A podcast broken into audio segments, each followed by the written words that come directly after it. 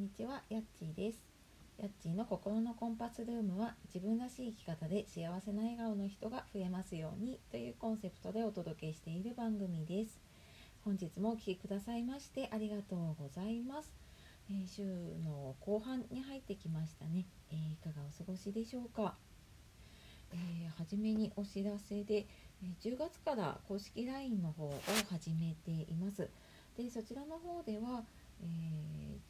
分らしい幸せをな生き方をね叶えたいっていう方だったりあとまあぶれないね自分の軸で何かに一歩踏み出したいなっていう方に向けて、えー限定の音声配信だったりコラムとかをお届けしたりしております。あとあのメッセージも直接やり取りができるので、えー何かちょっと相談したいこととかある方もね是非あの説明欄のリンクの方から見てみてください。で、えー今日はですね時間管理はスケジュール管理だけじゃないよっていう話をしていきたいと思います。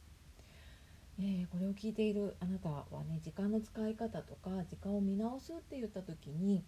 あじゃあなんかスケジュールの立て方とかねなんか to do リストの書き方をねちょっとやってみようかなとかね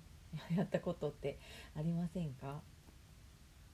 えーこれ私もやってたというか私がなんかそう思い込んでいてなかなかなんかね時間がうまく使えなくってずっと悩んでたなって 思います。なんかとにかくいろんなね時間術とか手帳術とかねいろんなものを見てなんかいろんなアイテム揃えたりねいろんなやり方やるんだけど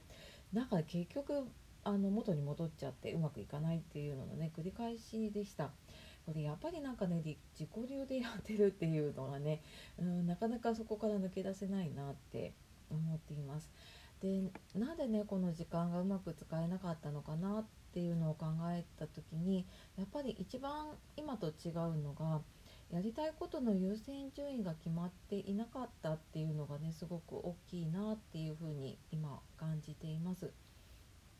でまあ優先順位っていうとねすごく簡単なように感じるんだけれどもでこの優先順位決める時にあの自分にとって大事かどうかっていうので優先順位を決めるっていうのがすっごく大事ですね。でやっぱりどうしても仕事してたりとかねあの家族のこと家のこと子供のこといろんなことあったりとかするとついつい周りが優先になったりとかねで、まあ、子育てなんかね待ったなしだったり仕事も結構緊急な用事が入ったりとかするのでどうしてもそっちに時間が取られちゃうっていうのがあると思うんですね。でもその中でやっぱりあの自分にとって大事な用事があってその自分にとって大事なことができるって、うん、やっぱりすごく自分を大事にすることにつながるしでそれができていると自分が満たされる感覚あなんか自分でなんかああよかったな今日もっていう感覚をすごく味わえるようになりますね。でこの感覚がないまますごくこう忙しさにこう追われてねずっと過ごしているとやっぱりストレス溜まってくるしでそれが続いていくと多分体調悪くなったりとかねちょっとメンタルの調子が悪くなったりっていうことにつながっていっちゃうと思います。なのでなんかたかだかね優先順位なんだけれどもやっぱりここをなんか一度ねきっちりと立てておかないともうなんか怒涛のようにいろんな用事に流されて しまう忙しい人ほどあのそういうのに流されてしまうので一度ちょっとね時間をとってあのその優先順位自分にとって何が大事かなっていう順番をねつけてみるといいと思います。とは言っても多分それをやる時間が取れないって 私も思っているのですごくわかります。なので、えー、と11月また無料の勉強会で、えー働くママのじ上手な時間の使い方っていう無料の勉強会というか、まあ、ワークショップ形式で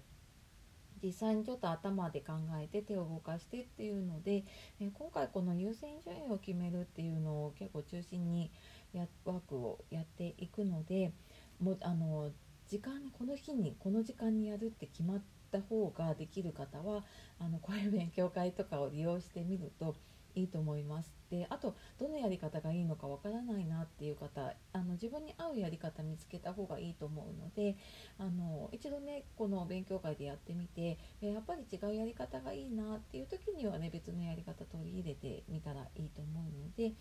あのぜひね一度ちょっと時間をとってやってみると